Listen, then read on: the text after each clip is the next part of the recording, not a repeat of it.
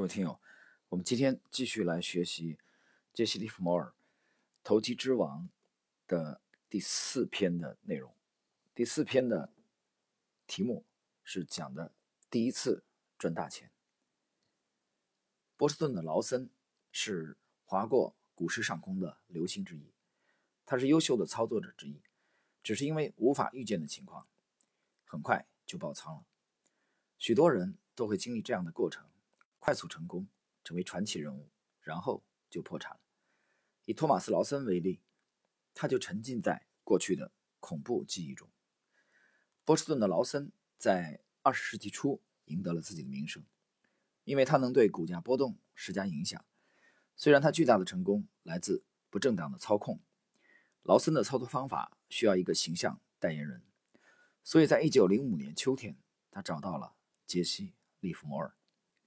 他知道利弗摩尔正在为惨烈的亏损痛苦不已。利弗摩尔无法按照自己喜欢的生活方式过日子。另外，劳森正确地判断出利弗摩尔还欠经纪公司一些好心人各自几千美元。当然了，劳森也知道利弗摩尔在纽约交易场内是失败者。失败者就是指不能预测价格的方向。劳森认为，如果自己让利弗摩尔在前面。替他做形象代言人，他自己就可以躲在后面操作了。如果场内交易者傻乎乎地认为伟大的市场操作者比较笨拙，那么伟大的市场操作者就会取得极大的成功。过去一向如此。如果交易所经验丰富的交易者认为形象代言人很笨，也没有什么资源，那么伟大的市场操作者成功的概率更大。事实就是这样。当杰西·利弗摩尔以专家的头衔，回到市场时，他不再代表自己操作了，他是劳森的代言人。根据华尔街的潜规则，代理人必须严格按照主人的意思办事，不准有不同意见。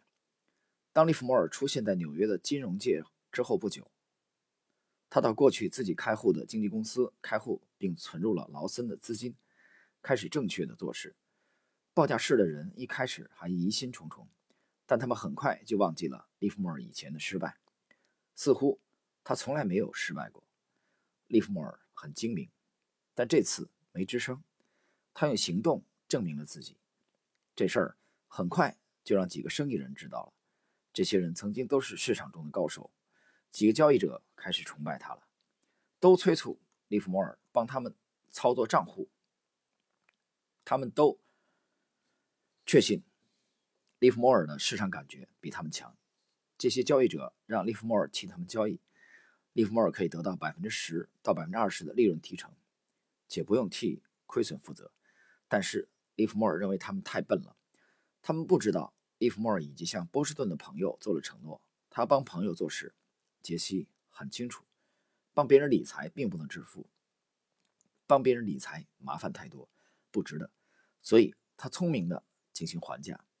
他的建议并非是原创的，也不是独特的，但确实是有效的方法。总而言之，出资方提供资金，利弗莫尔负责交易。如果利润等于起始资金，那么利弗莫尔就成为出资方的合伙人。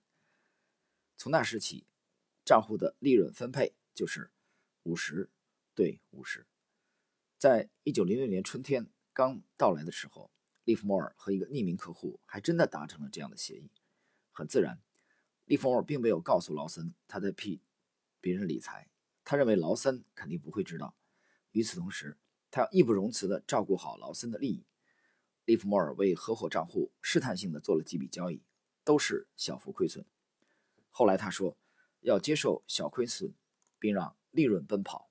这句话非常出名，大家都认为他是投机方面的专家。他向听众强调说：“你必须学会接受亏损。”他自己在这方面吃了不少苦果子。到了三月份，波士顿的劳森命令利弗摩尔做空联合太平洋股票。利弗摩尔毫不犹豫地执行了上级的订单。预感告诉他，他的合伙人账户也要这么做。持有联合太平洋的人很快就发现了，似乎有人在有勇无谋地袭击他们的股票。当他们知道是杰西·利弗莫尔干的以后，他们非常高兴。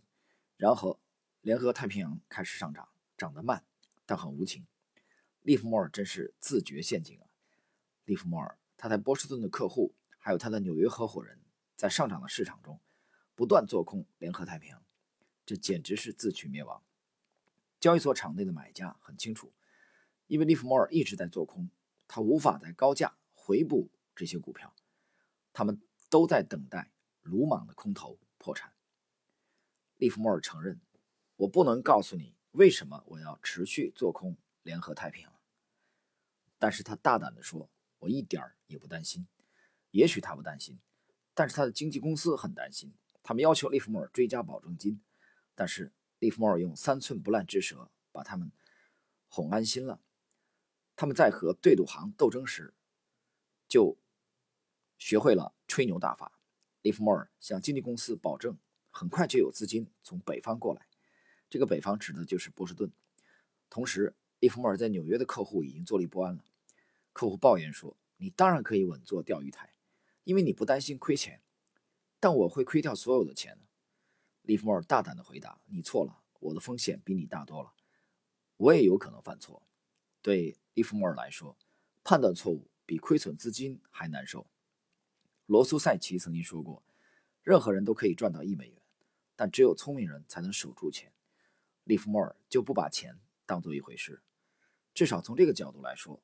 利弗莫尔根本就算不上一个聪明人，简直就是一个失败者。对他来说，金钱只有两个功能：第一个功能最重要，是证明他对市场的判断是对的；第二个功能，维持生活。他从来就不存钱，他每次对市场的判断正确了，他就把赚到的钱花掉，以享受生活。对于利弗莫尔在纽约证券交易所的第一次大手笔操作而言，在不断上涨的市场中持续做空了几万股。简直就是叫他的客户，也就是他的合伙人破产，只有奇迹才能拯救他们。一九零六年四月十八日早上五点十三分，真的出现了奇迹，旧金山发生了大地震，一夜之间，所有的金融机构、银行、经纪公司、高楼大厦都消失在了地壳之下，就像是上帝挥了一下手，整个斯坦福大学都塌陷到了地面以下。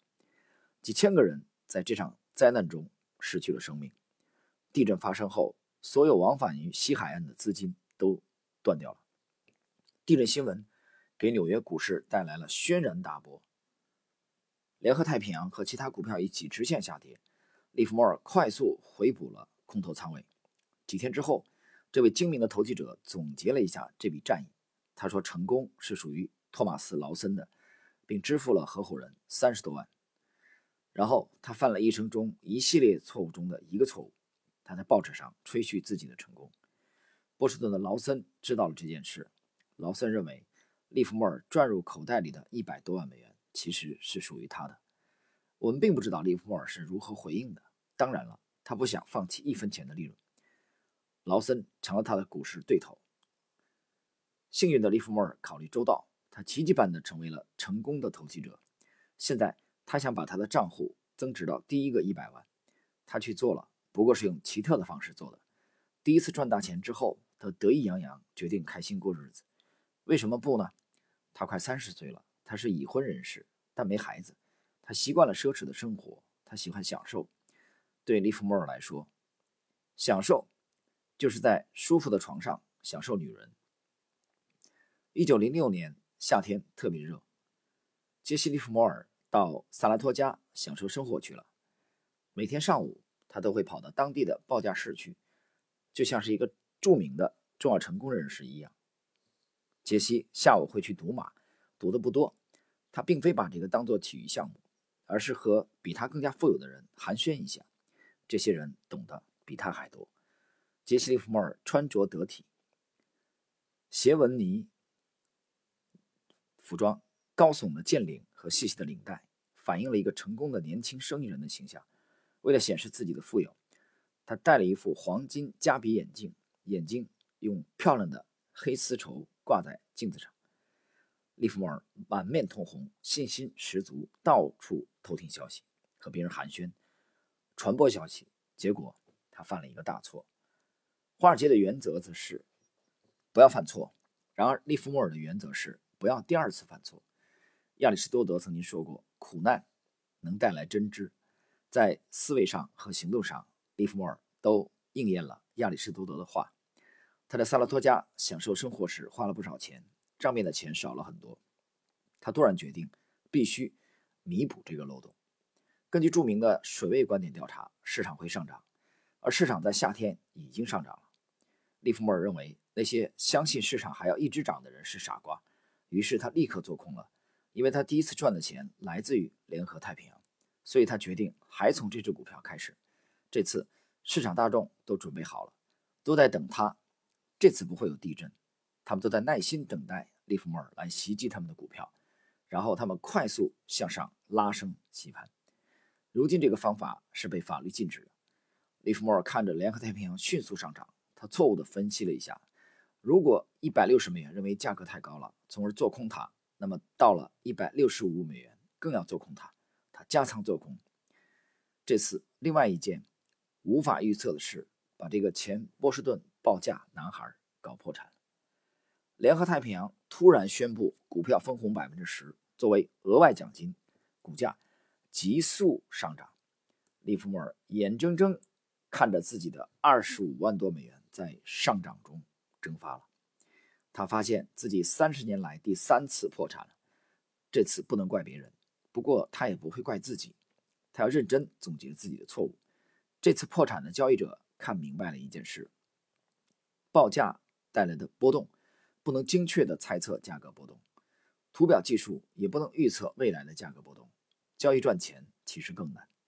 在拼命研究自己错误的过程中，他很快就发现了，仅仅研究股票的基本面是不够的，很有必要知道管理层未来动向的内部消息。丹尼尔·德鲁恰到好处地讲了一个格言：“没有内幕消息就玩股票的人，相当于在月光下买母牛。”利弗莫尔发现了这句话的真理，他向自己发誓：如果他不是内部人士，如果自己没有掌握分红、支出等有用的信息，他就不会交易。不过，在他从上市公司董事嘴里撬到足够的消息之前，他要凑足足够的资金。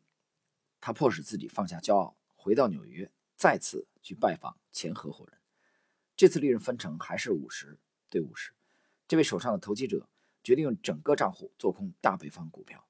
这次他的直觉起作用了，他第二次大赚。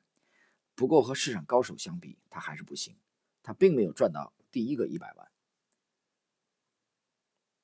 现在利弗莫尔已经有了不少钱，可以继续成为华尔街成功的投机者。他会怎么做呢？节约资金，准备下次的战役。哦不，他可不想在1906年的冬天困在这个寒冷的城市里。利弗尔买了一张卧铺票，跑到佛罗里达最好的度假胜地棕榈滩，他在那里钓鱼。利弗莫尔第一次租了游艇到湾流海面钓鱼，他又恋爱。当他看上了一个美女的时候，他自己就上钩了。他甚至付出了自己的生命。利弗莫尔讨厌租东西。他渴望用自己的钱购买任何东西，因此他决定购买一个真正的游艇。他有野心，他希望自己的名声至少会像银色狐狸詹姆斯·吉恩一样。吉恩擅长于研读报价纸带，非常尊敬渔夫和驾驶游艇的人。利弗莫尔为了向成功的偶像靠近，忙着模仿他。1792年，在华尔街的悬铃树下。进行了第一笔交易之后，就出现了一个格言：“没人和失败者做交易。”利弗莫尔在金融方面多次失败，他比谁都明白这个道理。当他在对赌行第一次赚钱时，他就明白了这个道理。从那时开始，他就疯狂的渴望财务上的巨大成功。利弗莫尔在1906年到1907年的冬天，提前结束了在棕榈滩的假期，并回到了华尔街。当时股市每周开盘六天，只要让人们相信了“大众总是错的”这句格言，就可以把任何人忽悠到股市上来，包括大街上的人。赌徒就更不用说了。利弗莫尔真是幸运，这次他又对了。他做空森然公司股票，赚到了第一个一百万。市场开始缓慢下跌，这次利弗莫尔学聪明了，他在下跌的时候兑现了利润。后来他曾经这样说：“要兑现利润，哪怕是为了看看这些钱。”时不时看看自己的钱是有好处的。但是利弗莫尔做不到把钱拿在手里不花，最后还是去花钱。他原先的宏大计划是利用股市的下跌赚钱，结果为了享受生活，他跑到欧洲去了。根据他的回忆录，他当时大约有七十五万美元。还好他没有在欧洲待很久。一九零七年夏末，他回到了市场，开始重仓做空。他非常自我。后来他解释说，自己喜欢做空。是因为他发现了有空头在操控。事后来看，他真正赚的钱是靠做空赚来的。他总是做空，他后来很后悔，他太固执了，在爆仓前总是不愿意承认错误。这次他又发动了空头战役，这次他采用了对冲仓位。市场在秋天变得相对稳定，此时利弗莫尔的空头仓位很重了。市场连续多天像无缰的野马，没有方向。华尔街很多人都在说要财政紧缩了，股价。开始下跌。在约翰·肯尼迪总统时代，一般不会出现恐慌事件。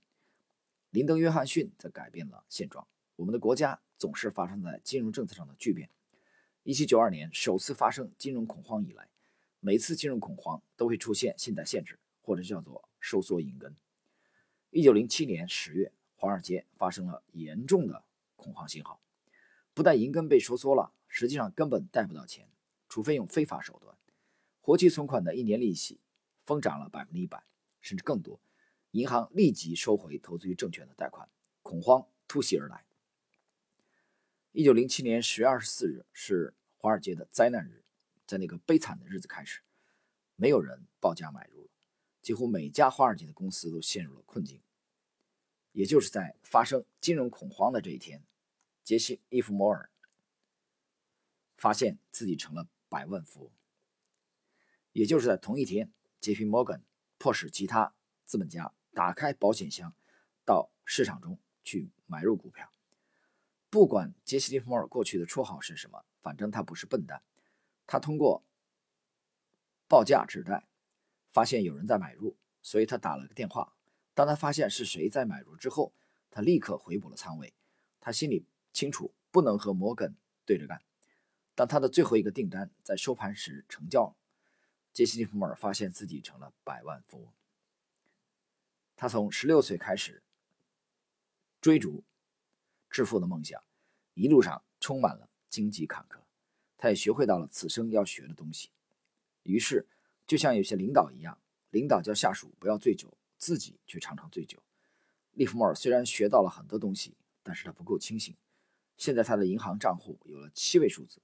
他搬到了河边大道一百九十四号的豪华公寓，他还买了游艇，取名叫威尼斯的安妮塔。在当时，乔治杰古尔德的喜欢骄傲地在大西洋驾驶他的三百英尺长、有三个金属螺旋桨的游艇。杰皮·摩根则喜欢驾驶传说中的海盗船在海面上漫游。心腹的杰西·摩尔毫不害羞地跑到劳埃德那里注册了安妮塔这个名字，并在船头挂上了。哥伦比亚游艇俱乐部的红白蓝三色旗。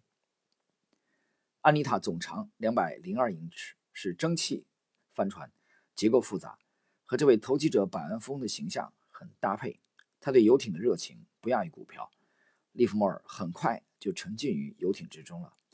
他搞到了美国海军军官剑桥大衣、灰色法兰绒裤子和船长帽子。他很享受的在冬天开着游艇去了佛罗里达。他更感兴趣的是关于他对李莲·罗素有兴趣的谣言。各位听友，以上呢是杰西·利弗莫尔《投机之王》第四篇的内容啊，第一次赚大钱。那么这里边呢啊，我们向编译者群斌和美国的这个原著者《投机之王》的作者致敬啊。在下一期呢，我们将继续的学习《投机之王》的第五篇的内容。谢谢各位，今天我们就到这里。